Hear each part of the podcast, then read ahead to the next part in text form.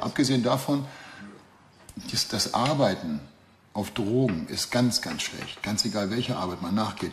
Die Frauen, die im Hof stehen und vielleicht mal sich ein, zwei Nasen reinziehen, arbeiten zwei Stunden gut, dann ist nichts mehr da, dann fällt das runter, dann trinken sie Alkohol, dann dreht sich das ganze Ding von guter Stimmung in schlechte Stimmung. Und aber auch nur ein Freier kommt, der sich daneben nimmt, dann treten da sechs Weiber auf den, auf den ein. Und deswegen, also das ist nichts Gutes, das Zeug.